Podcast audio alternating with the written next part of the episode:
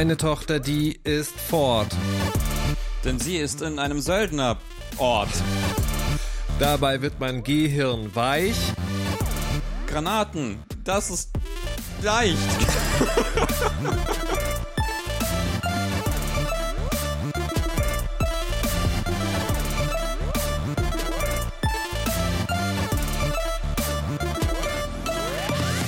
Da sind überall nur Männer. Ich denk, das ist ein Spiel für Kenner. Alle warten Jahre drauf. Ich mach jetzt nur eins, ich lauf weg. Hallo und äh, guten Tag, mein Name ist Markus Richter und Sie hören In die Fresse, den Podcast mit klugen Gedanken zu schönen Spielen. Und mit dabei ist der was, du nennst mich immer den Fett Tony des deutschen mhm. Was ist der, bist du der Edgar Wasser dann? Wow. Das, das wäre Oder eher toll. der Yuzi Yu. Ähm, ich, ich bin Schon ja auch gut, aber nicht so bekannt. Ja, ja. Finde ich beide gut. Finde ich, kann, kann ich mich mit mhm. beiden identifizieren. Ich mochte auch, auch sehr Fett Tonys DJ. Verräter. Fett Tonys DJ Verräter des ja. Games-Journalismus. Des Games Dennis Kogel. Fantastisch. hallo, hallo und herzlich willkommen. Ähm, ich freue mich sehr, ähm, dass wir wieder einen Podcast machen. Hier kurz vor unserer Sommerpause. Kurz vor unserer Sommerpause, die ihr bestimmt gar nicht bemerken werdet oder vielleicht doch, weil jetzt, na, ich, also alle zwei Wochen schaffen wir nicht. Tatsächlich wird eine, eine kleine Lücke sein. Wir haben heute viel vor. Wir hatten zum Beispiel, also das ist auch eine Sendung der, der Gefühle. Ja, also ich, ich nachher noch große Gefühle zu einem großen Spiel.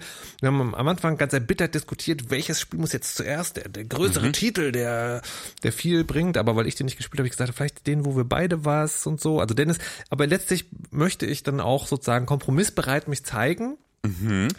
Ähm, entweder machen wir das zuerst, aber reden dann nicht so lange drüber, mhm. oder wir machen das zu zweit, aber dann kannst du länger drüber reden. Dann machen, ja, das ist ja, na, hier so Teuflischer Deal. mhm, Apropos teuflischen Deal, wir haben auch ein Steady-Profil. Mhm. Äh, dazu am Ende auch noch ein bisschen mehr. Genau, ja, unterstützt uns da gerne, wenn ähm, euch dieser Podcast gefällt. Äh, und dann kommen wir auch aus der Sommerpause wieder. Nein, äh, tatsächlich, wir kommen auch, auch so aus der, Sommerpause, so. aus der Sommerpause wieder. Aber tatsächlich, ähm, äh, du, du, du hast, du fährst heute in Urlaub, ja. äh, bei mir nächste Woche und dann ja. haben wir geguckt, unsere Kalender überschneiden sich da so Urlaubs, ja. wenn ich zurück, also wenn du zurück bist, bin ich im Urlaub, das ist alles, alles crazy. Deswegen. Wir könnten uns Sprachnachrichten schicken. Wir können uns Sprachnachrichten und dann da irgendwie Ewigkeiten zusammen, zusammenpuzzeln, einen Podcast und am Ende, ich weiß nicht, rede ich über Persona 5, dass ich dann auf dem Steam Deck spiele. Probably, in, probably. in einem schwedischen Landhaus oder sowas. Ähm, gut, dann lass uns, dann lass uns doch zu dem Spiel kommen, das wir beide gespielt haben. Okay, okay, dann machen, dann machen wir das. Henry, it's Joseph. You received a letter yesterday. I left it on the kitchen table. I think it is important that you read it. Ja, so beginnt es ganz besinnlich ein kleines Spiel, das sich als klassisches Feuilleton-Spiel herausgestellt hat. Was sehr lustig ist, weil ähm, Dennis, bevor wir zu Inner Ashes kommen, über mhm. das wir gleich reden werden, ein Spiel über Alzheimer. Mhm. Ähm, du hast es auch für einen Radiosender getestet. Was ist denn da los? Ich habe es getestet für Deutschland von Kultur und du? Für den NDR Kultur, die äh, mich angeschrieben haben mit, hey, ne, Alzheimer-Spiel, total spannend. Was passiert denn da? Und ich war so witzig, weil wir hatten Tage davor darüber gesprochen, ja. dass wir das bei, hier bei In die Fresse besprechen und ich so, äh, ja, klar, gut. Spiele. Das kannte ich sowieso. ähm, und war so, ähm, ja, auf jeden Fall ist das, ist das wohl ein Thema, das irgendwie im Feuilleton gut ankommt, hm. Weil wir hatten auch irgendwie letzte Woche irgendwie drüber gesprochen, weil ich dann dachte so, echt, dieses, dieses Spiel irgendwie, also das ist jetzt nicht so eins, was einen großen Aufschlag gemacht hat, ja. ansonsten so in, weiß nicht, in Gaming-Blogs, in Gaming-Magazinen und so. Aber es ist halt die Geschichte, ne? Aber, aber die, die Story quasi ein Spiel, das sich ernsthaft mit Alzheimer befasst, aber halt nicht als Serious Game, nicht als irgendwie Spiel, das ein, versucht. Äh, äh, muss man, ich glaube, an der Stelle muss man schon genau bleiben. Mhm. Ein Game, das, wenn man davon liest, im Pitch vorgibt, sich genau mit Alzheimer zu beschäftigen. Mhm. Genau. Ich hatte, ich hatte tatsächlich sozusagen starke Vibes an äh, früher äh, The Dragon Cancer. Oh ja. War mhm. so eines dieser Exploration Games, das war sehr spröde von der Aufmachung mhm. her, aber war halt eben auch in General Interest Medien ein totaler, also total gern gesehenes Thema, weil eben da ein Vater den Krebstod seines Kindes verarbeitet.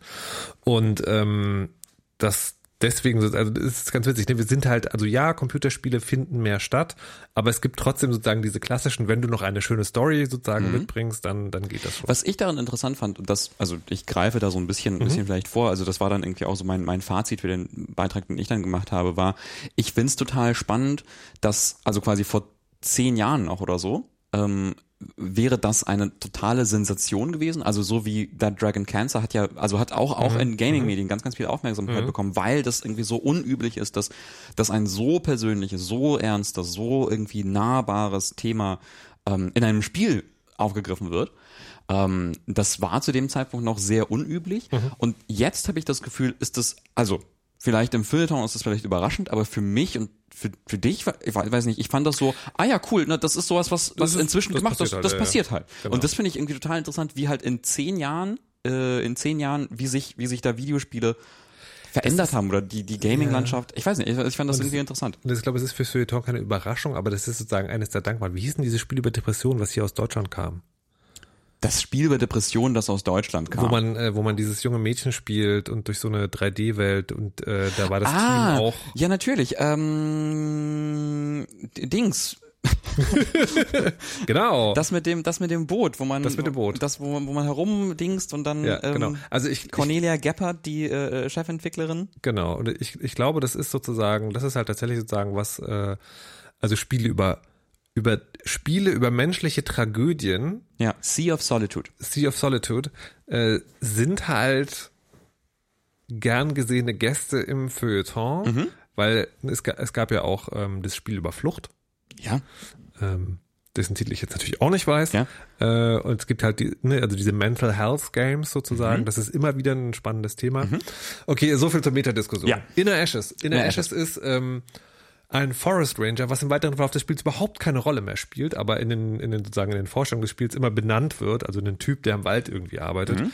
ähm, hat Alzheimer. Man mhm. ist dieser Typ, es ist die Ego-Perspektive und man kriegt, und das ist der Anfang, den wir gerade gehört haben, einen Brief von der Tochter, mit der man sich anscheinend total entzweit hat, mhm. mit dem man null Kontakt hat und aus einem traurigen Anlass, also witzig ist auch, das Spiel in der PR trägt dieses Alzheimer-Ding sehr vor sich her. Mhm wenn du das Spiel anfängst, weißt du das gar nicht. Mhm. Wenn du das Spiel anfängst, gehst du in diese Wohnung rein und du kriegst halt einen Brief und es gibt einen traurigen Anlass, warum deine Tochter jetzt wieder Kontakt zu dir mhm. aufnimmt. Und man, ich, ich frage mich sozusagen, würde sich das vielleicht anders spielen, wenn man nicht wüsste, worum es geht? Mhm. Ich fand das, das tatsächlich den mit den coolsten Moment im Spiel. Diese Desorientierung, die man am Anfang hat. Ähm, man wird in, in, dieses, in diese Spielwelt geworfen, man ja. ist dann in diesem Haus. Ja. Ähm, also das ist einfach, ist halt, ist halt, ist halt so ein Haus. Ne? Ja. Ne? So eine, das ist eine kleine Garderobe, da ist eine Küche, ein Wohnzimmer. Und man weiß nicht so richtig, wer bist du, wo ja. bist du, was ist hier los, warum ist das los, warum ist das los, außer man, man hat irgendwie den PR-Pitch gelesen und so. Und das finde ich, das finde ich irgendwie, dass die, dieses, diese, dieser eine Moment der, der Verwirrung am Anfang, den fand ich sehr, sehr cool. Das ist natürlich etwas, was, was viele Spieler haben. Ähm, aber ungewollt, ne? Aber ungewollt. Da sagen wir an dieser Stelle mal, ja, also ich finde so eine kleine Einführung sozusagen mhm. oder ein kleiner Prolog hätte mhm. schon gut getan. Mhm. Und hier ist das sozusagen tatsächlich, ich frage mich, ob die den, ob das im PR-Pitch deswegen so aggressiv äh, oder, oder sagen wir mal deutlich mhm. gepitcht wird, weil sie, weil sie am Anfang das geplaytestet haben mit, wir schicken Leute da einfach rein. Mhm. Dann sind die so, hä, wer bin ich in dieser Wohnung, was soll das so? Und das einem gar nicht so klar wird, wie das ist. Dann, äh, das Spielprinzip ist im Prinzip naja, zwei, drei geteilt. Ähm, na doch, es gibt so drei Elemente, würde ich sagen. Das eine ist, man ist in dieser Wohnung, die ist relativ klein und übersichtlich, geht da umher, lernt sich selbst kennen, mhm. lernt die Wohnung kennen, lernt an, an so kleinen Gegenständen, die man sehen kann, äh, auch den Charakter und die Hintergrundgeschichte ein bisschen kennen. Dann gibt es Traumwelten, also in diesem Brief ist ein Skizzenbuch, das Skizzenbuch ist die gemeinsame Vergangenheit.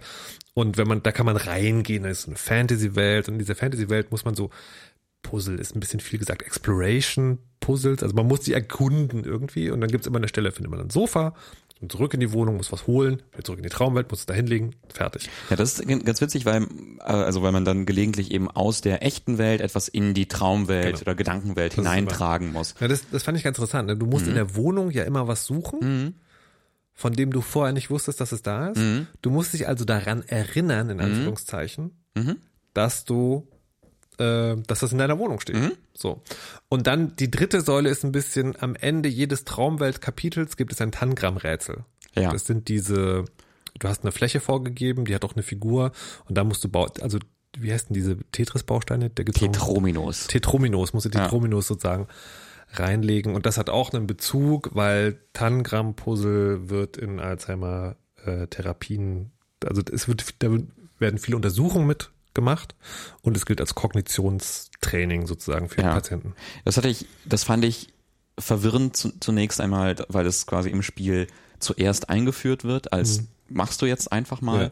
und die Auflösung, das ist dann, also das, also dieser Bezug Gibt's kommt im dann. Spiel selber auch? Ich bin mir nicht sicher. Ich, ich glaube nicht. Ich habe es gegoogelt sozusagen dann, also weil das hab, im Pitch ist es drin. Okay, ich habe es ich hab's in einem Blogpost der Entwickler ja. gelesen und ähm, äh, ich habe es selber nicht gesehen, weil ich einen Game-Breaking-Bug hatte, der mich in der Mitte des Spiels oder zwei Drittel durch das Spiel geblockt hat. Deswegen habe ich den Rest des Spiels oh. auf den, YouTube gesehen. Bist du, bist du in den Turm?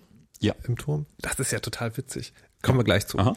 So, das sind, äh, das sind diese Dinger und dann findet man im Laufe des Spiels äh, findet man so bunt schwebende Würfelchen, die mm. kann man anklicken. Das sind dann entweder Zeichnungen von der Tochter oder ähm, oder eben sozusagen spröde Textbrocken, die ein Alzheimer-Problem oder eine Medikamentation beschreiben und so weiter ja. und so fort. Und das ganze Thema finde ich, ist dann relativ im Hintergrund, weil eigentlich ist das so eine klassische Familiengeschichte, ne? Also Vater und Tochter, hast das Aufwachsen, die gemeinsame Geschichte, den Bruch, den Grund des Bruches. Mhm.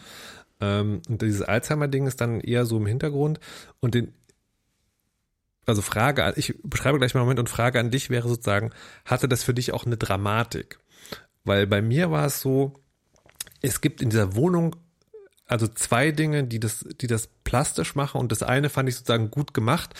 Das war aber trotzdem auf so einer abstrakten Ebene empathisch, nämlich diese Post-its. Also oh, in der ja. Wohnung sind Post-its ja. und am Anfang wird, ist das so eine Art Gag, mhm. so eine Metakommunikation quasi und am Ende stellt sich heraus, dass diese Post-its sind da, weil der Mensch eben vergisst, dass dieses Blechding, mhm. was da steht, eine Mikrowelle ist, mhm. die zum Erhitzen von Essen da mhm. ist. So. Ja. Oder äh, es steht so ein Milch, also so, ein, so, ein, so eine Art äh, Gestell, was aus einer, aus einer Milchpackung eine Milchkanne macht, damit die leichter handhabbar ist. Und diese Post-its sozusagen zeigen, wie, wie das, äh, wie das anscheinend degeneriert, also wie viel weniger er das wahrnimmt. Ja, das fand ich wirklich den, vielleicht den stärksten also das, das stärkste, dieses Environmental Storytelling quasi im Haus, weil man merkt dann, ähm, man merkt dann, dass Zeit vergeht, mhm. ähm, weil man dann immer wieder quasi im Haus quasi zu sich kommt und dann guckt man auf den Kalender in der Garderobe und dann wird es irgendwie der nächste Monat und mehrere Tage, also viele Tage mhm. sind schon vergangen und dann läuft man da rein und sieht dann diese Post-its, die sich halt ja im Laufe des Spiels verändern halt und von mehr werden auch und mehr werden und ne, am Anfang und am Anfang sind diese Post-its halt echt ne, so, so halt so hey ähm, ruf mal ruf mal da an oder ja. äh, denk dran das noch zu putzen also sowas was man halt auch ohne Alzheimer sich irgendwie mal irgendwo äh, so To-Do-Listen hinhängen würde und ja später dann das ist die Mikro, ne, das, das macht dein Essen warm, ja. hier wird dein Brot warm und ja. so. Ähm, das fand ich so, oh wow, ja, krass, wuff, stark. Nee, das, das, ich fand das aber nicht, weil es okay. so eine Diskrepanz gibt. Das ist halt sozusagen, das ist halt so herausgestellt. Ne? Also mhm. man, man guckt es an und man weiß, was es bedeuten mhm. soll. Ich hatte aber keine emotionale Connection dazu und ich glaube, das liegt ein bisschen daran, weil die Spielfigur als mechanisches Element eines Computerspiels hat keine Einschränkungen. Mhm. Ne, so. Mhm. Was ich den stärksten Moment war, war ein ganz kleines Detail. Und zwar, diese Wohnung ist in so einem Haus anscheinend mhm. und hat, das Haus hat ein zweites Stockwerk. Und die Treppe zum zweiten Stockwerk hat so eine Barriere, wie man das für Kinder macht, damit die sozusagen nicht die Treppe runterfallen. Und ich weiß nicht warum, aber dieses kleine Ding fand ich total eindrücklich, weil das auch sozusagen mit der Wirklichkeit für mich als Spielenden korreliert. Ne? Ich weiß, das Haus hat eine zweite Ebene und ich weiß, die Spielfigur weiß, wie es da aussieht. Die Spielfigur weiß es aber nicht, weil sie es vergessen hat. Sie kommt aber auch nicht hin. Ja. Und das fand ich so mega traurig. Ja. Da ich, ich, stand, ich stand wirklich sozusagen ab und zu vor diesem Ding, halt so, wie krass das sein muss, mhm. dass du also die, die, die Umgebung, die postet, sagen dir, das ist deine Wohnung. Das ist wahrscheinlich sozusagen, akzeptiert man das vielleicht so irgendwie. Und du weißt sozusagen, da darfst du nicht hin, weil das ist zu gefährlich. Es ist zu gefährlich für dich, eine Treppe zu steigen. Ja. Das finde ich mega krass. Ja. Ja, total. Also das, ähm, ich glaube, das, das liegt auch wirklich daran, dass die, dass das Entwicklerteam auch so eine persönliche Verbindung hat dazu. Ähm, also ich hatte so ein, ich habe nicht mit denen gesprochen, aber ich hatte so einen Blogpost, ich habe einen mhm. Blogpost gemacht darüber, äh, wie, wie sie das gemacht haben. Kann man vielleicht sagen, Color Calacia Games, ein kleines Studio aus Spanien. Mhm. Und das Spiel ist deren erstes wirkliches. Genau, das Game. ist das ist aus einem Uni-Projekt entstanden. Ja. Ähm, und wirkt es auch. Ja, und die wollten eigentlich was ganz anderes machen. Also sie sind, sind da nicht dran gegangen mit dem Ziel, ein Alzheimer-Spiel zu machen mhm. erstmal, sondern waren so Uni-Assignment-mäßig, so von wegen, ja, spiel irgendwas mit zwei Welten, zwischen denen man hin und her wechselt, halt so ein typisches Game-Entwicklungs-Uni-Assignment mhm. eigentlich. Und dann waren sie irgendwann so bei diesen zwei Welten, äh, bei irgendwie Gedankenwelt, reale Welt und Moment mal, irgendwie in jeder unserer Familien gibt es irgendwie Erfahrungen mit Alzheimer oder Demenz und so. Und so war das irgendwie so von wegen, ja cool, dann lass uns doch was damit machen, weil wir mhm. verbinden, das, das verbindet uns halt, mhm. äh, diese Angehörigen-Perspektive. Und ich glaube, deswegen sind auch diese Realwelt-Dinge dann so so stark, also weil ich da wirklich das Gefühl habe, so von wegen, da da da da wird aus einer persönlichen Erfahrung geschöpft mhm. ähm, und das hat mich, das das fand ich wirklich ähm, stark daran. Ja. ja. So und dann so so und das und das Witzige ist, ich finde, das Spiel ist total stark von der Idee her, auch von den Konzepten innen drin. Und wenn wir darüber sprechen, glaube ich, klingt es auch gut im Sinne von, das ist ein Spiel, was sich mit dem Thema auf eine ernsthafte und mhm. angemessene Art und Weise beschäftigt. Aber ich finde, das Spiel leidet ganz extrem unter dem ich Production Value. Also oh Gott, so sehr. Ich fand das also ich, so nervig zu spielen zum Teil. Ist, also ja. es gibt es gibt im Spiel es gibt zwei Sachen, wo das bei mir äh, ganz sehr hängen geblieben ist. Das eine ist die, das ist ein Exploration Game über weite Teile der Zeit und die Spielfigur bewegt sich unfassbar so langsam. Quälend. Also man könnte daraus irgendwas ableiten von wegen, äh, weil, weil er krank ist oder so oder alt und gebrechlich, ja, aber, aber, es ist, es ist einfach. Das es wäre ist okay, wenn sie es ändern würde auch. Ja. Ne? Aber es ist, es ist aber auch, es ist halt auch so, es ist auch so quälend, weil also die, die Puzzle im Spiel bestehen ja zum Teil daraus, ähm, hin und her zu laufen. Hin und her zu laufen und irgendwo, also Beispiel, äh, du kommst an einen, an einen Punkt, da ist, äh, da ist ein, ein, ein Fluss, ein See, ein Wasser, wo ja. du nicht rüberkommst, da sind kaputte Bretter und du musst äh, Bretter finden, um das zu reparieren. Also die Bretter sammelst du auf, so Adventure Game mäßig oder die Idee von Brettern, weil du bist ja in so einer Traumwelt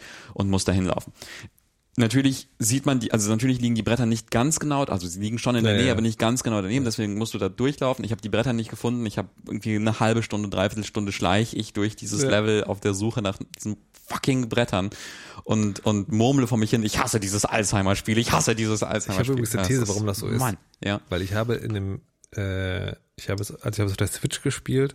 Ich vermute aber, das ist ein Engine-Problem, was das Spiel hat, nämlich, dass es oft so Clippings gab. Also wenn du irgendwo hinkommst, Aha. siehst du im Hintergrund sozusagen so ein 3D-Objekt, also erst weiß sein und dann in Existence poppen, sozusagen. Ja, ja, ja. Und mein Verdacht ist tatsächlich, dass die schlicht und einfach das so langsam gemacht haben, weil die Engine mit einer schnelleren Bewegung nicht klargekommen wäre. Also ich weiß das nicht, es ist nur mein Verdacht und es würde sozusagen zur generellen Qualität des Spiels passen.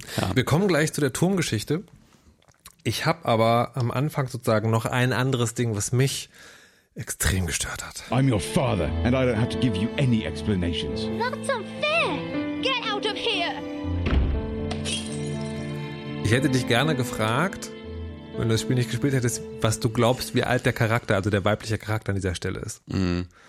Weil, ähm, also mal abgesehen davon, dass ich die Qualität des Schauspiels und ich fühle mich ein bisschen schlecht. Also das Team ist irgendwie an die 20 Mann, glaube ich, groß und ich glaube, die haben da viel Herzblut und Arbeit reingesteckt, aber es, es gibt trotzdem so ein paar Sachen, wo ich so denke, so, und das ist halt das Schauspiel der SprecherInnen ist halt, es ist halt Laienschauspiel, also wie so, wie so Theater, also so ein bisschen so überpräsent, aber nicht wirklich irgendwie immersiv und auch echt nicht gut. Nee.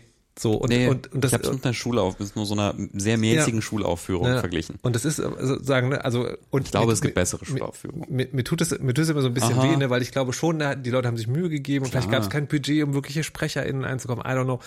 Aber es, es stört halt sozusagen wirklich und das ist also alle, es gibt drei SprecherInnen, es gibt diesen Freund, also der früher Kollege, jetzt Flieger ist, die, die Hauptfigur und dann eben seine Tochter. Und seine Tochter hat die ganze Zeit diese Stimme, die halt klingt wie fünf Jahre. Ja. An der Stelle, die ihr gerade gehört habt, ist die Protagonistin irgendwas Adoleszentes, also so 16 bis 18 würde ich denken. Äh, und das, das hört sich halt, also das ist sowohl von der Stimmlage als auch von der Betonung, ist das alles so mega kindlich. Und das, das Ding ist sozusagen, ich, wir haben ja in der, in der Vergangenheit schon viele Spiele gehabt, die so grafisch spröde oder spartanisch waren und dann so mega viel über Sounddesign eingefangen haben. Mhm. Also ich erinnere nur an Nuts und Almut Schwacke, die äh, sozusagen hier bei uns zu Besuch war. Ähm, und das ist so ein bisschen das, also sozusagen das, so das Worst-Case-Ding, fand ich so ein bisschen, ne? Also die, die, die Grafik und so, das ist alles so ein bisschen hakelig, aber okayisch. Aber das hätte halt aufgefangen werden müssen, meiner Meinung nach. Und jetzt sind wir natürlich wieder an dem Punkt, diese Art von Spielen sind mittlerweile ein Genre. Es gibt Vorbilder, es gibt sozusagen Dinge, die, das, also Leute, die das wirklich gut gemacht haben und da fehlt es so ein bisschen. Ja, total. Also das hat mich auch äh, sehr raus, rausgebracht. Ähm, die, die, die englische Stimme der Hauptfigur von Henry ist okay. Ja, genau. Alles, alle anderen sind furchtbar. Ja, ja. So, so Turm, der Turm. Das ist ganz lustig. Also wir reden ja selten über Technik hier. Ähm, ich hatte äh, weil ich so ein bisschen der Review-Druck war und der Rezensionsdruck, habe ich an einer Stelle, ich glaube, das war entweder, entweder auch sozusagen was suchen, was ich nicht gefunden habe, äh, oder äh, eines dieser Tangram-Rätsel war so schwer, dass ich so dachte, okay, ich, ich habe eigentlich Bock, mich drauf einzulassen, aber ich habe jetzt einfach nicht die Zeit. Es war quasi Tetris Dark Souls. Ähm, war das ja, Elden Ring, Elden genau, Ring von genau. Tetris. Ja. Ähm, und das, deswegen habe ich dann nach Komplettlösungen gegoogelt Aha. und bin dann auf einen Blogartikel gekommen, wo jemand geschrieben hat, normalerweise mache ich nicht Komplettlösungen für diese, aber, aber hier an dieser einen Stelle ist das, kann man sich das ganze Spiel kaputt machen. Und zwar, normalerweise sind diese Traumwelträtsel sehr einfach, also haben eine Ebene. Du gehst rein, findest das Sofa, gehst zurück, fertig. Und es gibt aber in der Mitte des Spiels einen Turm, den man erkunden muss und der hat drei oder vier mhm. Ebenen, glaube ich. Und dann war ich so, hm, lese ich mir das jetzt durch? Und dann habe ich gesagt, nee, mache ich nicht. Ähm, ich, ich, ich bleibe sozusagen in meiner Position als Spielender, der das alles nicht weiß. Und gucke mal, wenn es mir passiert, dann war ich so, kann ich ja YouTube angucken, im Zweifel sozusagen, weil Exploration Game, die Spielmechanik hat man bis dahin definitiv verstanden. Ähm, äh, und ich bin durchgekommen. Ah. Also, was ist dir? Ja, also ich war auch in diesem Turm und das ja. ist, also das ist wichtig, weil also das Spiel ist so, keine Ahnung, kriegt man so in drei Stunden würde ich, würde ich sagen, also genau, normale die, Spielzeit die, durch. Die, die Let's Plays, die quasi Speedruns sind, sind alle zwei Stunden. Ja. Ich denke, drei bis vier ist eine realistische ja. Zeit. Und, und ich habe diesen Turm erkundet und bin da so durchgedingst und habe auch die Rätsel gelöst. Das war jetzt alles irgendwie nicht so ein Riesenproblem. Und dann irgendwann ging es einfach nicht weiter.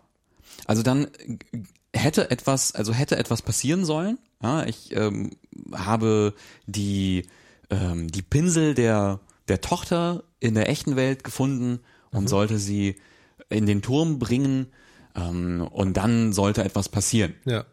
Aber es ist nicht passiert. Also eigentlich sollte, sollte man damit ein weiteres von diesen Tangram-Puzzeln freischalten. Mhm. Was dann passiert ist, ich kann das Tangram-Puzzle nicht benutzen, das sind so kleine Becken, mhm. sondern ich stelle mich drauf. Mhm. Was so, ah, okay, machte so ein ähm, äh, Club der toten Dichter Performance. Ich stelle mich auf dieses Puzzle. Um, aber nein, nein, was passieren sollte, war, der Turm sollte aufklappen, da sollten ja. Dinge passieren. So, sollte, ja, ja, ja, das ist einfach nicht passiert. Das ist einfach nicht passiert. Ich habe das irgendwie dreimal versucht. Ich habe mir mhm. dann Let's Plays angeschaut, davon mir das angeschaut, was dann passieren sollte. Das ist einfach nicht passiert und ich vermute, also irgendwas, irgendwas habe ich getan, ja, irgendwas nicht in der richtigen Reihenfolge. Ich glaube, das ist die Reihenfolge, ja. Um, und dann hat das das blockiert. Und dann äh, quasi war die Vorstellung, das Spiel nochmal neu zu starten oder sowas, war also war dann so, nein, nie im Leben. Ich äh, also liebe SpieleentwicklerInnen, ich verstehe den Ansatz, dass man sagt, es gibt nur diesen einen Spielstand und dann kannst du nicht, aber für so eine Fälle in dieser Art von Spielen ist es vielleicht doch gut, so eine Art Kapitelübersicht oder sowas zu haben, weil das das wäre mir genauso gegangen. Ja. Und ja, das war, also das war halt so, also das Ding, also das Ding ist also alles, was alles, was du gesagt hast. Ne, es ist, es ist, man, man sieht, dass da, da ist ganz viel Herzblut, Herzblut mhm. drin, Leidenschaft, ein mhm. persönliches Anliegen, ganz viel persönliche Erfahrung. Ähm, und trotzdem ist das halt irgendwie super, super rough in der in der Hinsicht. Also ähm, so aber. Ne, also normalerweise ist sozusagen gutes Spiel, aber mhm. an der Stelle ist sozusagen ja gute Idee, mäßig gut umgesetztes Spiel und jetzt möchte ich noch ein Aber anbringen. Ich glaube tatsächlich, also Alzheimer ist ja eine von diesen Dingen, die nicht schön sind, aber relativ vielen Leuten passieren. Also jetzt nicht irgendwie, das ist keine Seuche und keine Pandemie, aber das ist halt, also ich glaube, wir alle kennen mindestens über zwei Ecken Mhm. jemanden, der direkt davon betroffen ist oder jemanden kennt, der davon betroffen war. Und man, man weiß, glaube ich, viel so Allgemeinwissen, also es hat irgendwas mit dem Gehirn zu tun, es ist schwierig mit dem Vergessen, es ist total dramatisch zwischen den Leuten. Okay, jetzt muss ich noch einen Nachteil sagen. Die Dramatik an Alzheimer ist ja, dass die Menschen sich so für die, also für das Umfeld verändern, dass die nicht wiedererkannt werden, manchmal sogar bis hin zur Bösartigkeit. Und das ist halt total schwer zu ertragen. Das wird im Spiel gar nicht thematisiert, finde ich. Sondern äh, das hat sozusagen so ein romantisch-kitschiges Ende. Anyways, ähm, aber wir wissen wenig darüber, wie sich das, wie sich das anfühlt. So, Also wir haben keine Idee von dieser Krankheit. Wie, also wenn man nicht wirklich davon betroffen ist selber oder das direkt erlebt hat, haben wir keine Idee davon, was das macht. Dann können wir das immer nur so vorstellen. Und ich finde, das Spiel ist trotz all dieser Mängel und das sozusagen, das ginge sicherlich besser, ist es eine eine gute erste Annäherung an dieses Thema. Also ich glaube, wenn man, wenn man, wenn man dieses Thema nicht sozusagen rational erfassen will, sondern sozusagen sich mal hineinbegeben will in dieses, kannst du mir eine Idee davon vermitteln, wie das vielleicht ist, dann hat das Spiel sozusagen Momente, die stark genug sind, die es rechtfertigen, das Spiel trotz dieser Mängel, also empfehlen ist dann schon wieder ein zu starkes, aber das zu spielen, also so, das ist so, Oder sich es anzuschauen. es, ja, es gibt ja so On-the-Fence-Spiele, Mhm. ne? Und, und normalerweise ist bei On-the-Fence-Spielen ist, ist mein, meine Meinung ist dann so, lieber nicht. Aber bei dem Spiel würde ich sagen, lieber doch. Ja, ich es ist also es ist es ist halt eines von diesen Spielen, wo es interessant ist, drüber zu reden, finde ich. Was was äh, ich ich, Ich, gebe dir ich, ich bereue auch nicht, es gespielt zu haben. okay.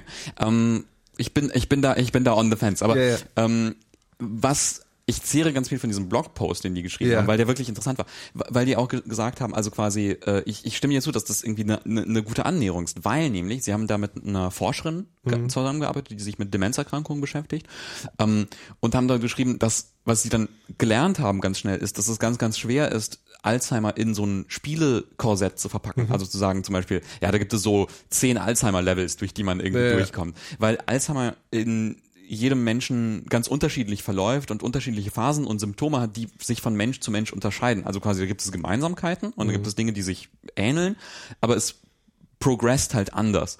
Und das fand ich dann irgendwie interessant, dass sie gesagt haben, ah, okay, dann, versuchen wir das irgendwie so darzustellen, wie es für unseren Charakter, für Henry verläuft und äh, quasi auch diese, diese Traumwelten, Gedankenwelten, das versuchen erfahrbar zu machen, wie sich das anfühlen könnte, eben zu vergessen und sich zu verlieren in seinen Gedanken und irgendwie dann wieder Dinge neu zu entdecken. Und also das mit dem, mit dieser Persönlichkeitsveränderung und sowas, das fand ich tatsächlich ganz interessant, weil, ähm, weil äh, Henry im Spiel nicht nur Sympathieträger ist, sondern sondern auch also man man wirklich denkt Arschloch. so sondern auch ein Arschloch genau. Und, und und das irgendwie ganz ganz schwierig schwierig ist zusammenzubringen Ja. ja, oft irgendwie für für Betroffene. Ähm, so äh, äh, Ne, wo- dieses wo- dieses ich das ist ein Mensch der der der der krank ist der der vergisst der, dem ich Dinge vielleicht nicht nicht so ganz vorwerfen kann aber gleichzeitig ne weiß ich da ist diese Krankheit also quasi dass da diese komplexen Gefühle sind.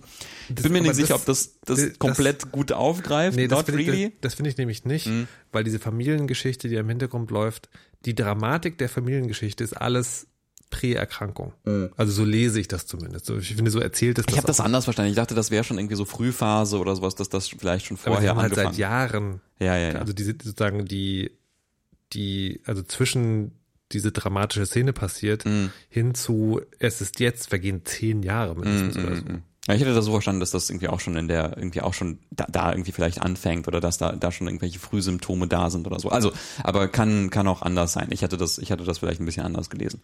Aber ja, ich geb, ich geb dir, ich geb dir recht, das ist jetzt nicht nichts etwas, also auch nicht etwas, was da Mega gut. mega gut explored wird, so. Aber, aber ja, es ist, es ist eine interessante, interessante Annäherung, Ja, ja, auf jeden Fall. ja. Also, Also und sozusagen für alle, die, die, für alle, die, für alle von euch, die gerne äh, Distinktionsgewinn äh, betreiben, durch Spiele gespielt haben, man kann, also meine Vermutung ist auch, dieses, äh, dieses Game Studio, das ist ja, ne, also an den Anfängen, aber trotzdem schon nicht klein. Ich könnte mir vorstellen, hier, wenn ihr das gespielt habt, dann habt ihr so eine Art sprödes Erstlingswerk. Ne? Also wenn die so in zwei bis drei Spielen so wirklich irgendwas einreißen und so richtig kommen, dann könnt ihr sagen, ja, ich habe damals schon stimmt. auch in der Ashes äh, sich Ja, irgendwie anzutun. ja, ja, ja. Gut. Okay, genau. Ähm, jetzt, jetzt kommen wir zu etwas, was für mich in die Kategorie fällt. Habe ich immer interessant gefunden, bin ich nie so richtig rangekommen. Isn't that fancy.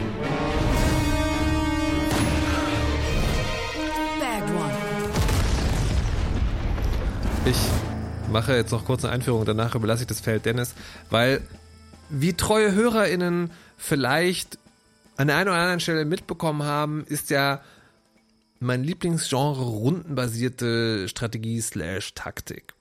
Und es gibt also Spiele, die ich, also das ist so ein Genre wirklich, da kann, da kann irgendwas passieren, sobald, dieses Schlagwort dran steht, bin ich sofort dabei, es wenigstens einmal anzugucken. Und es gibt eine Serie, die steht, also es gibt XCOM, aber es gibt eine andere Serie, die auch, also Kenner und äh, Connoisseure des Genres äh, immer im Hinterkopf haben, zumal, äh, vor allen Dingen, wenn sie nicht ganz jung sind. Und das ist Jagged Alliance. Und Jagged Alliance, weil das war für mich immer so ein, das ist so, das ist so rundenbasiert und das, das ist so, also team-based rundenbasiert. Ne? Also man hat nicht nur einen, man hat aber auch nicht 50.000, sondern man hat so, weiß ich nicht, fünf, also eine Handvoll Leute, sagen wir mal grob. Und das, also Markus, das ist doch interessant für den, also also wirklich auch ungelogen, jedes Mal, wenn das Ding erscheint, denke ich so, das ist doch vielleicht interessant für mich. Und dann gucke ich rein und dann ist das halt so rundenbasierte Strategie, aber so Military-Style. Also so wirklich reale Kommandos, die irgendwo durch real, also real nachempfunden, so. Und ich bin da nie rangekommen. Und jetzt gibt es Jack the Lions 3. Und natürlich habe ich sofort gedacht, Markus, das ist doch, vielleicht ist das dieser Teil, der etwas für dich ist. Und dann hat Dennis gesagt, ich bin total gespannt, auf ich spiele. Und dann dachte ich so, gut. Ähm, das heißt, du hast, hast du Jagged Alliance 2 je gespielt? Ähm, ich habe Jacked Alliance 2, das ist tatsächlich sozusagen der, wo ich dieses nachhaltige, ich habe da eigentlich keinen Bock drauf, weil mir Ja. das sozusagen zu sehr Military-Style ist. Das gab's mal in so einer ähm, Re Remake, also es gab ja so, ein, so eine neue Auflage quasi, die, die vor allen Dingen zu dem Teil, also zum großen Teil auf diesem Jacked Alliance 2 basiert hat. Ja, aber das Ding ist, das Ding ist alle. Okay, ich fange, ich fange, fang anders an. Jagged Alliance Ja. ist ähm, ein eine sehr eine sehr legendäre Serie, Ja. eine Kultserie, Ja. die aber nach dem zweiten Teil, der 1999 erschienen Ja. ist, komplett gecrashed ist bei den Remakes und versuchen, das wieder zu Ja. beleben. Ja. Ähm, so sehr, dass da immer noch eine sehr, sehr treue, krasse Fangemeinde dahinter ist, die Jagged Alliance 2 spielt und liebt. Und auch so eine so ein äh, Grafikpacks und Mods und sowas. Ja, auch Modden und alles mögliche. Also quasi immer noch an dieses 1999-Spiel mit dem rumhantieren, weil alles, was danach kam, totaler Schrott war. Oder, naja, okay, vielleicht nicht totaler Schrott, aber jedenfalls nicht, ähm, nicht so toll. Warum hängen die, die Leute äh, daran? Weil Jagged ich Alliance auch. weil Jagged Alliance 2 ein äh, einzigartiges Spiel war. Ähm, ein Spiel, das es so nicht mehr gegeben hat. Das Jagged Alliance ist ein Spiel über darüber, dass du ein Kommandant einer Söldnerkompanie bist. Also im Prinzip bist du Jewgeni Prigozhin. Und führst deine, Wa Loaded, Dennis, loaded. deine Wagner-Leute. Naja, tatsächlich, es ist, es ist, es aber, ist aber Wagner ist doch eine Armee. Jacked Alliance ist auch eine Armee? Nein, es ist eine, es ist eine Söldnertruppe. Aber, aber tatsächlich ist das, also, Klammer auf, es ist, es ist auch schwer problematisch, können wir gleich drüber reden. Ähm, du bist ein Kommandant einer Söldnertruppe und du führst diese Söldnertruppe Truppe in einen Konflikt. Äh, In Jagged Alliance 2 ist es ein Konflikt über eine Insel, Südsee, der Karibik, nein, nicht wirklich Karibik, irgendwie so Kuba adjacent, Ja, ja. so. Ähm, und die führst du in einen Guerilla-Bürgerkrieg. Also quasi du wirst angeheuert von den Guten, Of course. um gegen die böse Diktatorin zu kämpfen. Das Interessante daran ist, erstens, du heuerst dir eine Truppe aus Söldnern an und Söldnerinnen und diese äh, Figuren haben Charakter und unterschiedliche Fähigkeiten. Also quasi in XCOM hast du auch Soldaten, Soldatinnen, die haben unterschiedliche Fähigkeiten und du kannst in die ein bisschen was hineininterpretieren und ihnen dann eine lustige Mütze aufsetzen. Hier ist es Charaktere mit Namen. Also da ist Ivan, der äh, blutrünstige Riesenrusse. Geht es geht so weit wie bei den Mimimi-Spielen? Also Desperados 3 oder äh, Shadow Tactics? In Jagged Alliance 2 nein, in Jagged Alliance 3 ja. Okay. Ähm, also die unterschiedlichen Söldner haben unterschiedliche Fähigkeiten, mhm. äh, in so Rollenspielmäßig. Äh, und sie haben Charaktere, sie haben Voicelines, ne, sie, sie, sie reden miteinander mhm. und sie haben auch Konflikte untereinander. Also da gibt es Leute, die sich untereinander nicht, nicht vertragen. Ja, da gibt es, weiß nicht, zum Beispiel so eine Schwe Schweizerin Banz, die ist so eine Scharfschützin, die ist so ganz proper und äh, und, und korrekt. bei zwei oder drei? Die gibt's bei zwei und okay. drei. Ja. Äh, und die verträgt sich dann nicht mit weiß, so Chaosköpfen, die halt mhm. irgendwie auf Drogen sind und einfach nur Massenmörder sind oder mhm. so. Ähm, Jewgeni Prigozhin. Okay. ähm, und dann äh, genau. Und das das zweite das zweite Element ist, äh, du führst diese Söldnertruppe über eine riesige offene Welt aus Sektoren. Ja. Und äh, ja, führst einen Guerillakrieg, der eine quasi eine nicht vorgegebene Simulation ist. Da mhm. kommen Gegenangriffe, die die Städte äh, angreifen, die du eingenommen hast. Mhm. Du musst für Einkommen sorgen, indem du Bergwerke einnimmst, die dir plötzlich, die dir Geld generieren, um deine Söldner zu bezahlen. Mhm. Die Söldner werden verletzt und dann brauchen sie Zeit, um zu heilen. Mhm. Waffen gehen kaputt und sie müssen repariert werden. Ähm, und die Gefechte sind quasi sehr gefährlich und und und blutig, weil äh, wenn du getroffen wirst, dann bist du plötzlich schwer verletzt. So, also das heißt, du möchtest nicht getroffen werden. Das ist dann, ähm, ähm, es ist, es ist äh, knifflig, so. Und sehr so mil militärisch und simulationsmäßig. Mhm.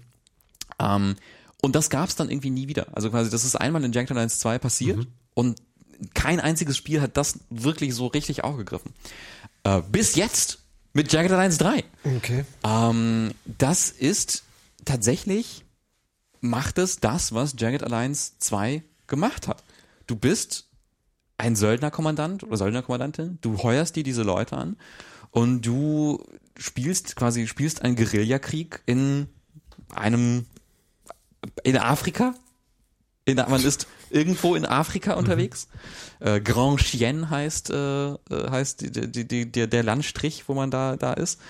Und äh, kämpfst einen Guerillakrieg wo du Diamantenminen einnehmen musst, die dir dann Einkommen generieren und so, mhm. ähm, um gegen einen Diamanten, wer kennt's nicht? Klar. Kauft man äh, um, danach auch Twitter? Ja. Okay. äh, und äh, dann äh, ja, versucht man halt diesen Guerillakrieg zu kämpfen mit diesen Söldnern, die unterschiedliche Persönlichkeiten haben. Aber stellt ja trotzdem die Frage, ähm, ist es denn gut? Hm. Also weil wenn es seit 1999 nicht so richtig ja, ja. geklappt hat, äh, ist ja die, vielleicht ist ja auch das Konzept doch gar nicht so geil gewesen. Ich hatte am Anfang, ich war mir am Anfang nicht sicher. Okay. Ich war mir am Anfang sehr, sehr unsicher und sehr, sehr, sehr, sehr, sehr skeptisch, weil, also wirklich Jagged 1, 2 hat wirklich so in meiner Spielehistorie einen, ganz besonderen Platz eingenommen. Ja. Also es war, es war so ein formatives Spiel, das ich als Teen gespielt habe. Und äh, zuerst war ich sehr, sehr skeptisch. Mhm. Ah, es ist jetzt 3D, ähm, es äh, hat jetzt immer noch diese Söldner. Ich fand als Teen diese Söldner total cool. Mhm. Jetzt finde ich sie peinlich und mhm. cringy und grenzwertig, weil okay. sie alles so, hier ist der, hier ist der Russe, da ist der, äh, da ist, äh, da ist irgendwie die Frau aus Pakistan, die dann einen lustigen Akzent hat und so weiter und so fort. Und so, so Leute, oh Gott. Ähm, und äh, am Anfang des Spiels ist so eine Nachricht von wegen, äh, ja, das ist irgendwie, dass wir, das ist so, weil das finden wir so lustig und das ist so wie so Actionfilme der 80er und also wenn du ein Problem mit hast, dann ist das dein Problem. Das ist quasi so die Nachricht am Anfang des Spiels. Und ich dachte so, okay, also wenn du das hinschreiben musst, Leute. Okay. Also, schwerer Start. Aber die, also die Mecha mechanisch Mhm. Und, und, und spielerfahrungsmäßig, ja, mhm. ist es tatsächlich, kommt es wirklich sehr nah äh, oder greift es sogar oder, oder weiß nicht, es ist, es ist wie früher, was das angeht, ja. Man, man arbeitet sich Sektor für Sektor durch mit seiner Söldnertruppe.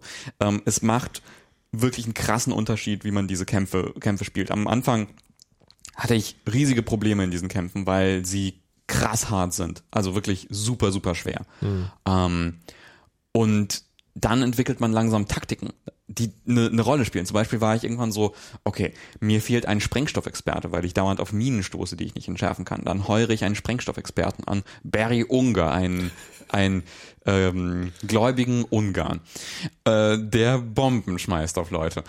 Und dann äh, bin ich so, Moment mal, wenn ich nachts angreife, dann sind die Gegner, dann ist die Sichtbarkeit weniger. Ich kann mich besser anschleichen, besser positionieren und dann in den Rundenkämpfen besser, besser agieren, weil die Gegner mich schlechter treffen und ich mich mit meinem ähm, Messerspezialisten Blood an Leute anschleichen kann und sie abstechen kann und so. Ähm, Und das ist äh, und und plötzlich habe ich dann Erfolge und äh, äh dann dann läuft's plötzlich und dann mhm. rechnet man aus, wie die Burnrate ist der des Einkommens und wie wie viel Budget man hat, um neue Söldnerinnen und Söldner anzuhören. Aber es, äh, es gibt ja sozusagen jetzt in der in der echten Welt häufiger mal die Diskussion zwischen ähm, kann man Autor und Werk trennen. Mhm. Ich möchte diese Frage umformulieren, kann man Spielmechanik von Hintergrundgeschichte trennen? Also mhm. wie wie wie cringy und 80s ist das und also so cringy und also bist 80s. du bist du jetzt so äh, irgendwie guilty pleasure, aber ich kann es aufgrund dessen eigentlich tatsächlich niemand empfehlen oder sagst du, ja, okay, man kann schon irgendwie ein Auge zudrücken? Es ist, es ist furchtbar cringy. Okay. Es ist, es ist wirklich schlimm cringy. Ich find's auch, ich find's auch wirklich, wirklich schräg, dass es ein Spiel ist, wo du mit irgendwie Söldnern äh, in Afrika einfällst. Mhm für die Guten, mhm. ja, also du wirst da auch angeheuert von der Tochter des Präsidenten, um den Präsidenten zu retten, der mhm. gekidnappt wurde von mhm. bösen anderen Söldnern mhm. oder so. Ähm, aber was es bedeutet ist, du kämpfst dich mit diesen Söldnern durch ähm, massenhaft schwarze Menschen mit Kalaschnikows, die ähm, komische französische Akzente haben, weil das so da so ist und so. Mhm. Und es ist so, also man sitzt davor und ist so, uh, okay. Das Ding ist, das Ding ist, so war es halt schon früher. Nur habe ich es halt nicht kapiert. Also, ne, das ist. Äh, naja, und die Reflexionsebenen waren früher vielleicht noch nicht so dicht vor einem aufgehängt. Absolut. Ähm, ich bin mir nicht sicher, wie man ein, also wie man ein unproblematisches Söldner-Kompaniespiel 2023 machen könnte, wo man. Ähm, also ich freue mich ja sehr auf den neuen Mimimi-Titel, die ja äh, so Piraten-Style ja. das machen. Ja, ja. Und ich, also ich glaube, da ist sozusagen so ein Meta geben dann nochmal Ressourcen, soweit ja. ich weiß, nicht so richtig drin. Ja. Ähm, aber ich glaube, ich glaube schon, dass du ein Squad-based Tactic Game machen kannst. Ohne, also ja, man müsste es, also quasi, man müsste es entkoppeln von von dem, also von so ähm, bewaffneten Söldnerkonflikten des 20. des 20. und 21. Jahrhunderts, also, würde ich sagen. Ja, also ja, und da gibt's ja auch jede Menge irgendwie, also du, also du, also ja, und man, man kann das ja in die Jetztzeit versetzen. Ja. Da gibt's ja genug äh, schlimmer Kram, wo man dann auch wieder streiten könnte, muss das sein. Aber es gibt ja also sozusagen in diese Cyberpunk-Richtung. Mhm. Also dieses sozusagen irgendwie äh, das sind einfach Firmen, die gegeneinander und du bist ja, dann ja, so, also ja. da gibt's ja mannigfaltiges Zeug, aber das ist natürlich, dann löst du dich halt von deiner eigenen ikonischen Hintergrundgeschichte, yes. aber maybe sometimes it's a good thing. Maybe that would be a good thing. Ja, genau, oder äh, oder man man würde ähm, oder man würde es irgendwie ernsthafter angehen oder so, ne? Also zum Beispiel, ich denke da an Far Cry 2, ähm, das ist zwar auch ein äh, total panne dämliches Actionspiel, mhm. aber das, da geht's auch um einen afrikanischen Konflikt, wo Söldner unterwegs ist, du bist ein Söldner, mhm. aber es wird quasi, es wird dir im Spiel und durch die Spielmechanik alles klar gemacht, du bist nicht der Held hier. Also eigentlich, mhm. also du bist das Problem. Du, mhm. Also du und deine Söldner, du, ihr seid Teil irgendwie dessen, warum diese Region mhm. destabilisiert wird und ja. warum dieser Konflikt so furchtbar ist. Hier nicht. Hier ist es ein Actionfilm. Hier ist das so Predator 1. Da sind Hau drauf, Hau drauf Helden, die einmarschieren in ein, ein Land, das aus Wellblechhütten und Shantytowns besteht, ähm, Diamanten erbeuten und gegen böse Söldner in die, in die Schlacht ziehen. So. Also, ähm, ähm, das kann man, das kann man nicht schönreden. So, das kann man nicht schönreden. Mhm. Was ich aber, was ich aber wirklich interessant finde daran, ist quasi diese, diese, diese ganze Guerilla-Kampagnen, Kampagnen-Ding. Weil das ist, das habe ich halt so nicht mehr erlebt und ich habe das, also ich dachte wirklich so, also seit 1999 dachte ich, es müsste doch mal irgendwie ein gutes Jagged Alliance geben, irgendwie, ja. dass das so macht. Und jetzt ist es, jetzt ist es tatsächlich da.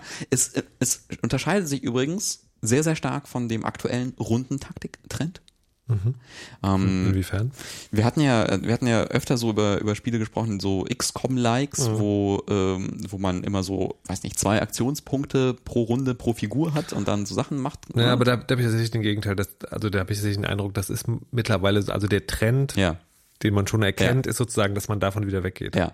Und dann, dann ist Jagged 1.3 ein sehr, sehr gutes Beispiel dafür, weil es geht wirklich zurück zum Aktionspunkte. Mhm 90er-Style, wo ja. quasi jede Figur hat eine Anzahl an Aktionspunkten, die basiert auf der auf der auf dem geschwindig Beweglichkeitswert. Mhm. Je mehr, desto besser. Mhm. Und dann benutzt man diese Aktionspunkte und so. Und es ist auch so ein bisschen, ist auch so ein bisschen ähm, äh, die, die, die Schlachten sind auch weniger so Brettspielartig ähm, elegant und klar. Mhm. Zum Beispiel sagt es dir niemals die Trefferwahrscheinlichkeit. Aber es gibt eine. Es gibt eine, oh. aber sag dir das nicht. Du musst das so ein bisschen abschätzen. Mm. Ähm, ich, mm. Du würdest es hassen. Mhm. Ähm, aber es ist, es ist, ähm, und ich fand das am Anfang sehr, sehr ungewohnt. Aber irgendwann, irgendwann hat man das so, hat man so ein Gefühl dafür.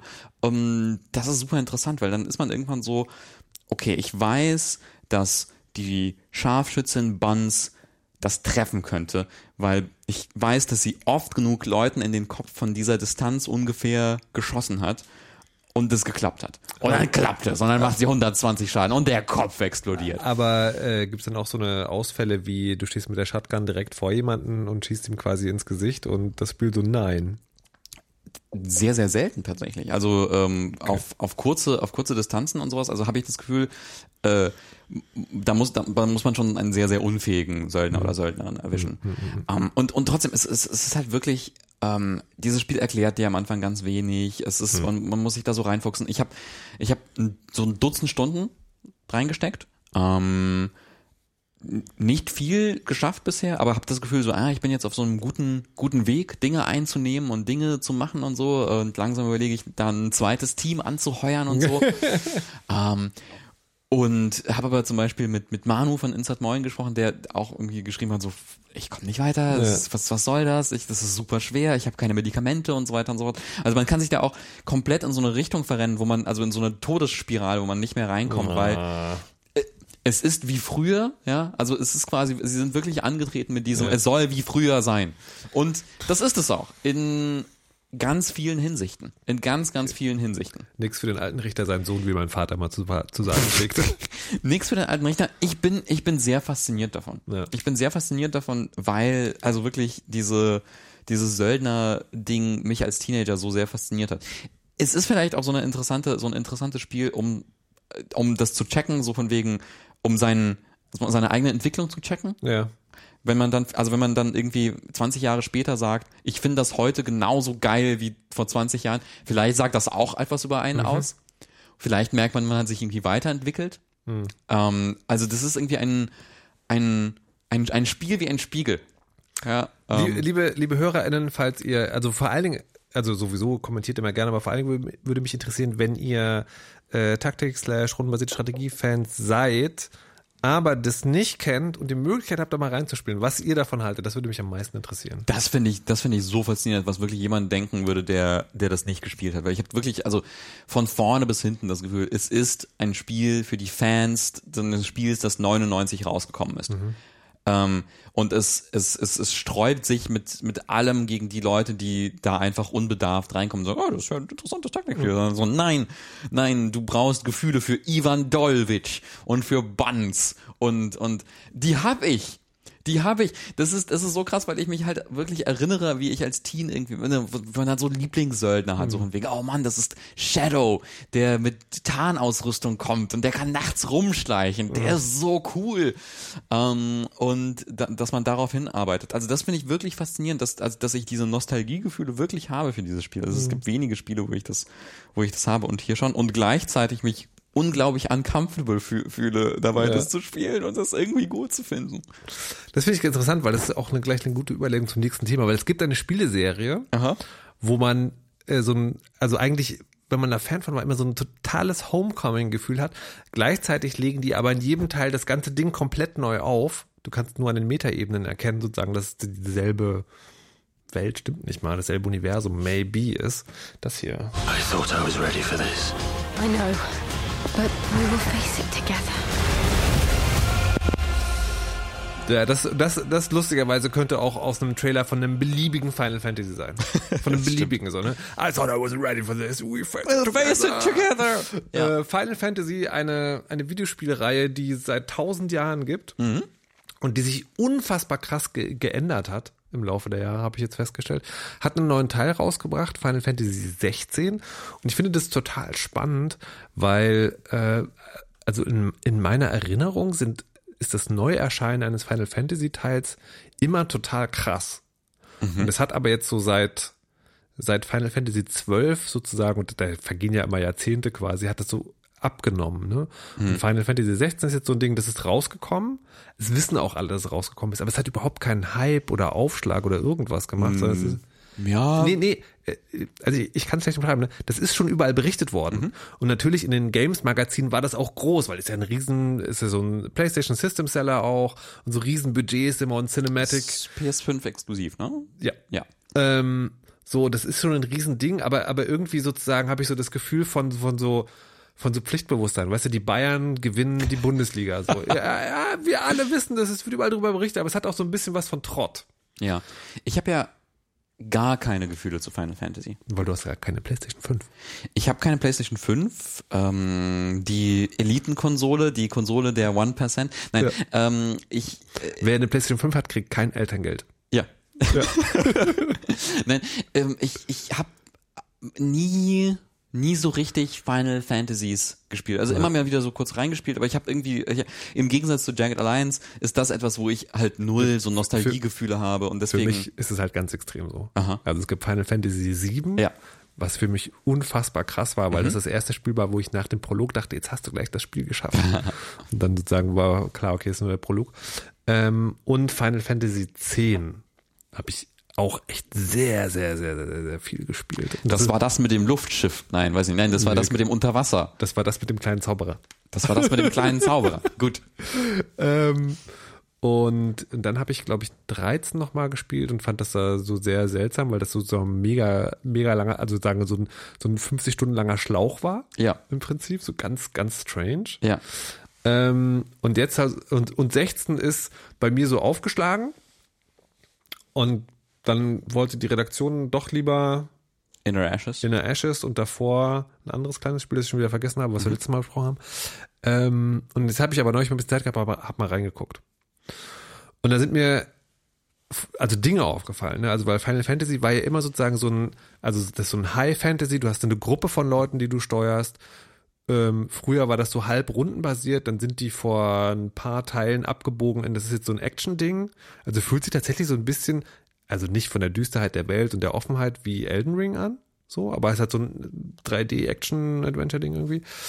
Ähm, und es ist total blutig. Das finde ich total Ja. lustig, weil Final Fantasy war ja auch immer so, äh, so JRPG. Ja, ja, ja. Da ist nämlich was, was, was passiert, was irgendwie eine interessante, ich meine, Final Fantasy ist halt eine super interessante Geschichte als Serie, weil es irgendwie immer so eine, so ein, so ein, so ein Push und Pull zwischen irgendwie westlichen Einflüssen und, Ja. und, und, und, und japanischen Einflüssen und so weiter. Und hier ist es so, ähm, da haben sich die, da, da hat sich Square Enix und das Studio, das das gemacht hat, die haben sich einfach sehr, sehr stark von Game of Thrones beeinflussen lassen. Also, also sie, Das- sie ja. haben ge Ja, also das- gesagt, wir, wir haben Game of Thrones geguckt und wir haben Das gesagt, merkt man total. Das machen wir. Leute sollen fluchen, es soll Sex geben und und und und es soll irgendwie blutig und eklig und so europäisch sein und es sollen auch keine ähm, Menschen of Color vorkommen. So, das ist der andere Punkt, wir auch. Ich sag mal, also ne, das mit dem Blut, das ist so ein bisschen so ein, so ein befremdliches Ding. Aha. Ähm, aber, aber so in der Sinn so, also maybe I would like it, I don't know. So, ich habe ich habe jetzt, ich habe wirklich nur den Prolog gespielt. Aha. Was heißt das? Ich habe vier Stunden lang vor der Konsole gesessen und mir vor allen Dingen Filmsequenzen angeguckt. Und was du gerade gesagt hast, das, also wir sind ja eigentlich mit der Zeit fast schon durch. Ich wollte nur eine, eine ganz, ganz kurze Sache. Die ganz kurze Sache ist die: Wir haben fucking 2023. Habt ein Millionenbudget in dieses Spiel versenkt. Und die Protagonisten sind literally alles Männer. sind alles Männer. Es gibt, es gibt, also, und die, also im Prinzip, also dieser Prolog besteht aus so einer Handvoll Männern, aber wenn du dir die anguckst, wie die aussehen, sind es im Prinzip zwei. Scruffy Guy mit schwarzen Haaren in verschiedenen Altersstufen und anderer Scruffy Guy mit blonderen Haaren und Bart, maybe. Und ich bin, ich bin so, und Frauen gibt es in zwei Ausprägungen, nämlich die, das unschuldige Mädchen, das dann irgendwann äh, festgehalten wird und die Welt zerstört, weil es festgehalten und dazu gezwungen wird, und die Mutter, die sich als die böse Erzgegnerin herausstellt. Und ich bin wirklich so, also fuck. Also ich, ich kann nicht ausschließen, dass ich das so wie du Jack the Lions vielleicht nochmal spielen werde, weil es gibt so ein paar Konzepte, die ich überraschend oder auch überraschend gut finde. Also zum Beispiel dieses Action, Action-Rollenspiel-Ding, mich hat das total genervt, weil ich ein großer Fan von Runden basiert bin. Und die haben hier ein sehr schönes Ding gemacht, wie du den Schwierigkeitsgrad einstellen kannst. Und das ist nämlich nicht, indem du den Schwierigkeitsgrad einstellst, sondern du hast bestimmte Items, die du, äh, die du anziehen kannst und die machen, dass du ein größeres Zeitfenster für Quicktime-Events bekommst oder sowas. Und das ist also fantastisch gut gelöst und ich finde es auch interessant, aber Jesus Christ, ey, dieses, dieses Männerding. Man, also man kann jetzt nicht sagen, es sind weiße Männer, weil das ist, da ist sowieso unklar.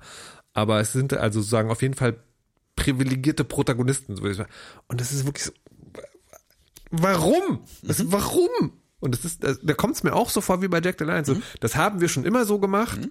Starke Frauencharaktere braucht niemand. Und jetzt tue ich wahrscheinlich auch älteren Final Fantasy Teilen äh, Unrecht. Und vielleicht wird es auch später noch irgendwie ganz anders.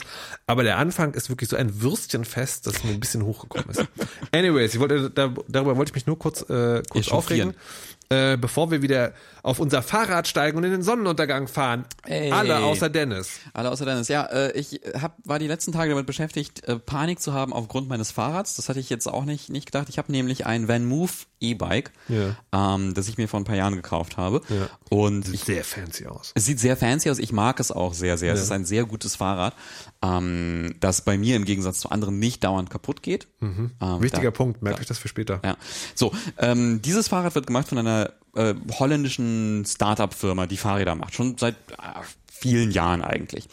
Ähm, stellt sich raus, die sind jetzt plötzlich in, insolvent gegangen. Mhm oder sind im Prozess. Ich wollte gerade sagen, das ist noch nicht so ganz klar. Ne? Ja. So, also, also sie alle in, Zeichen stehen auf, ja. aber nichts genau. Also sie sind in großen Financial Troubles mhm. sozusagen. Äh, was ich erfahren habe durch eine mitternächtliche äh, iMessage von Markus, ähm, der mich auf einen Mastodon-Post verwiesen hat, wo gesagt wird, hey, äh, wie wäre es, wenn ihr eure, eure Private Security Keys backupt, die äh, zum Fahrrad gehören? Denn nämlich... Warte, darf ich kurz ja, erklären, was das heißt? Ja, bitte. Das Fahrrad steuerst, also zum Beispiel, du schließt das ja über eine App an. Korrekt. Sozusagen. Also du hast eine Smartphone-App, die ja. das Fahrrad quasi bedient und auch auf- und abschließt. Korrekt. Die, die, die Kommunikation zwischen dem Fahrrad und der App muss natürlich hochgradig sicher sein, mhm. weil die ja übers äh, Mobilfunknetzwerk geht oder über WLAN. Ich glaube eigentlich Bluetooth, aber ach so, das geht nur an der Nähe. Ja. Okay, Bluetooth, ne? Also, mhm. aber trotzdem muss die sicher sein. Also nicht, dass jemand, der sozusagen ein geeignetes Gerät hat und dann sozusagen zuhört mhm. in Anführungszeichen das mitnimmt. Deswegen steckt da drin Kryptographie. So und Kryptographie kann man immer auf zwei Arten und Weisen machen. Das eine ist, die BenutzerInnen ähm, haben die Schlüssel. Schlüssel sind letztlich sozusagen sehr lange Zahlen. Also ganz banal ausgedrückt sind das sehr lange Zahlen, die niemand kennt.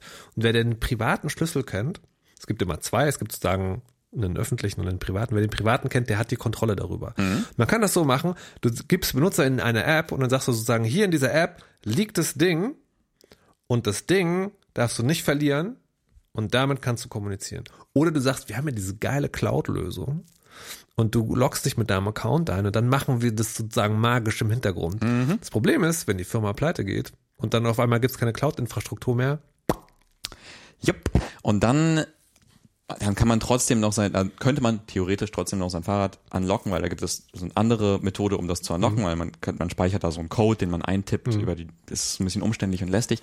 Ähm, aber auf jeden Fall hatte ich dann Panik so, fuck, okay, ist, mein, jetzt, ist jetzt mein Fahrrad, kann ich jetzt nicht mehr Fahrrad fahren, weil mhm. eine Firma in Holland pleite geht oder so, mhm. was ein absurdes Ding ist, von dem ich nicht gerechnet habe, dass es mhm. passiert. Ähm, innerhalb von 24 Stunden äh, hat sich dann eine andere E-Bike-Startup-Firma Cowboy aufgetan. Ja.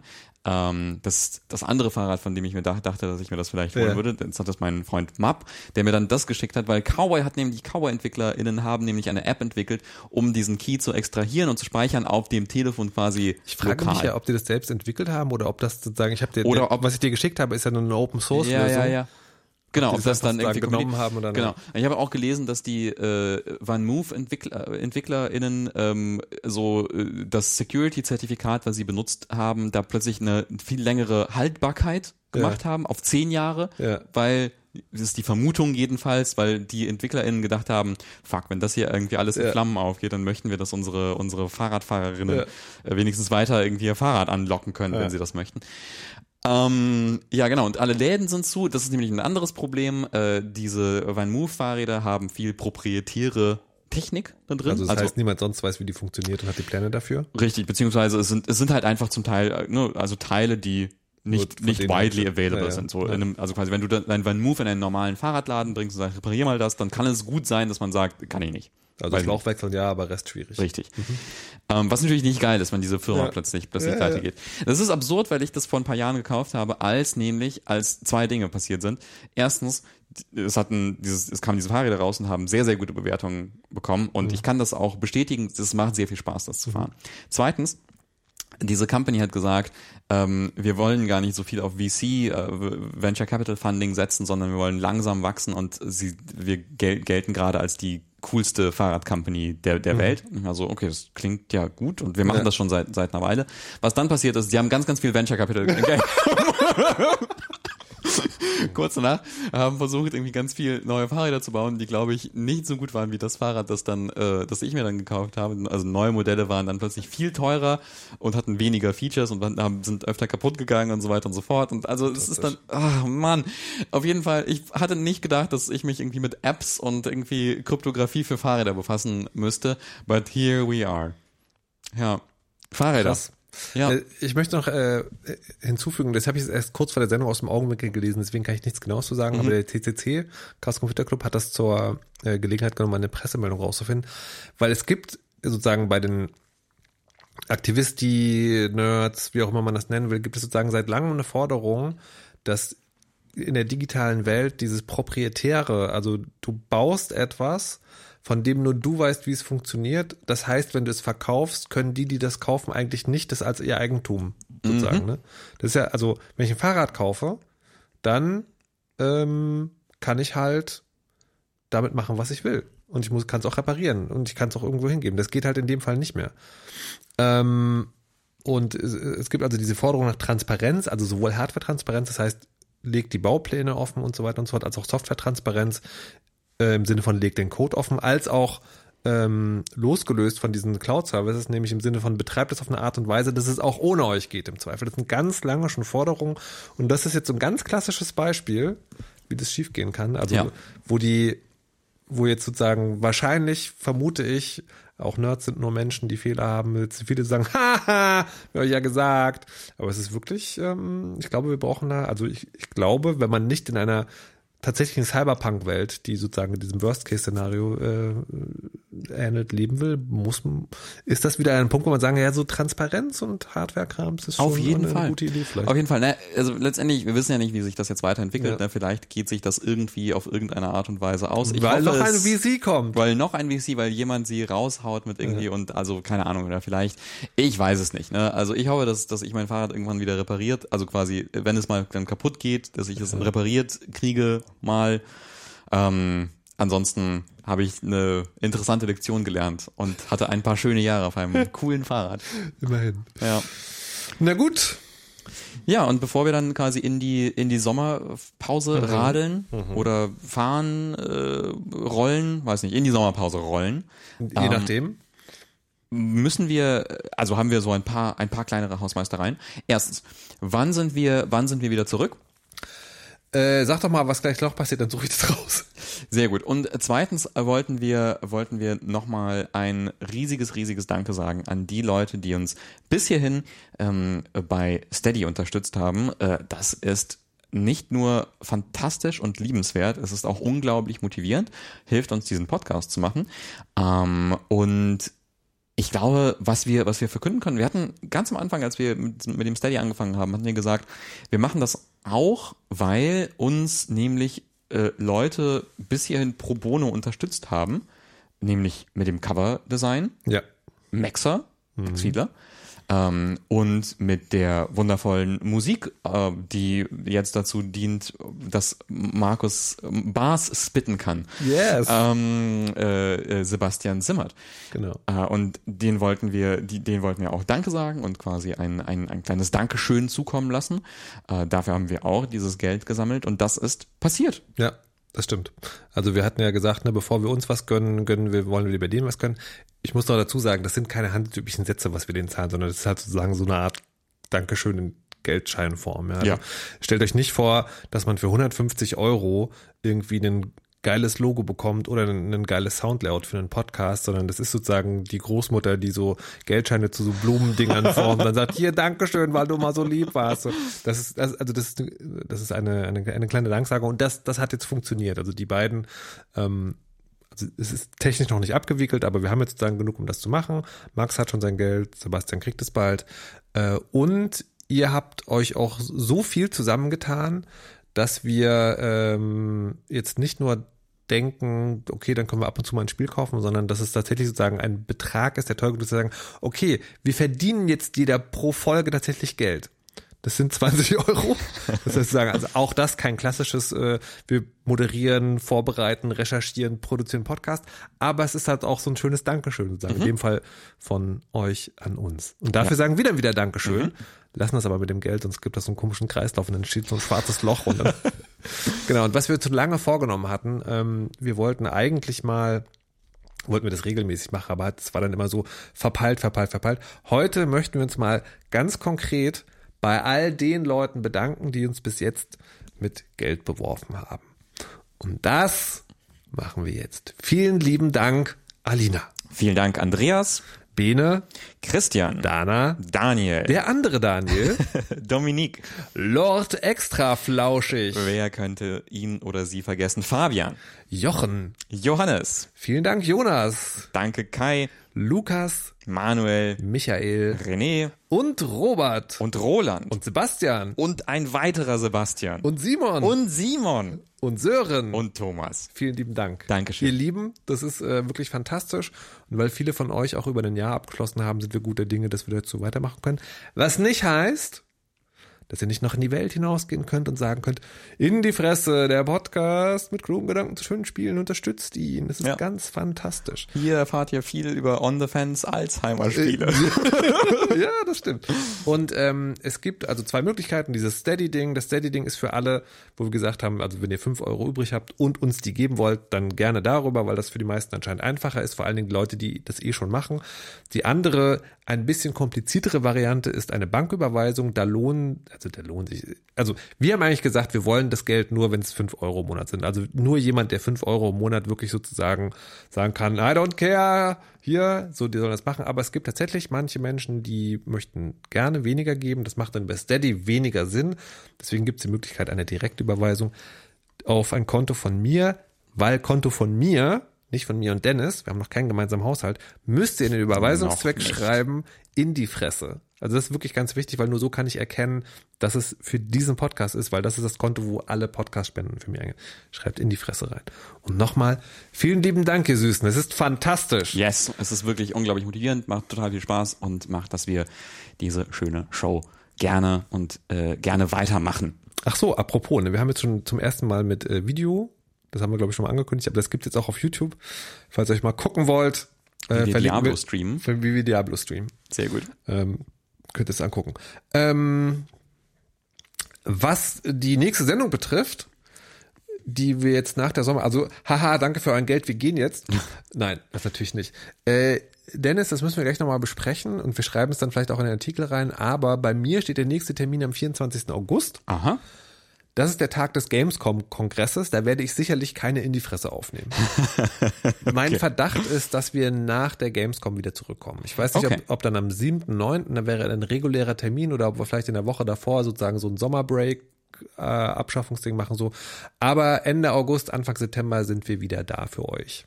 Ja, so genau. ist es. Schreibt uns bis dahin Kommentare, Mails, Mastodon-Nachrichten. Mhm. Wenn es sein muss, auch Twitter. Ähm, genau. Ansonsten war's das. Ich glaube, wir gehen jetzt Eis essen, denke Wir gehen jetzt Eis essen. Yes. Oder Tomaten kaufen. Eis, Eis Tomaten, äh, anyways. Muss Tschüss. Ciao.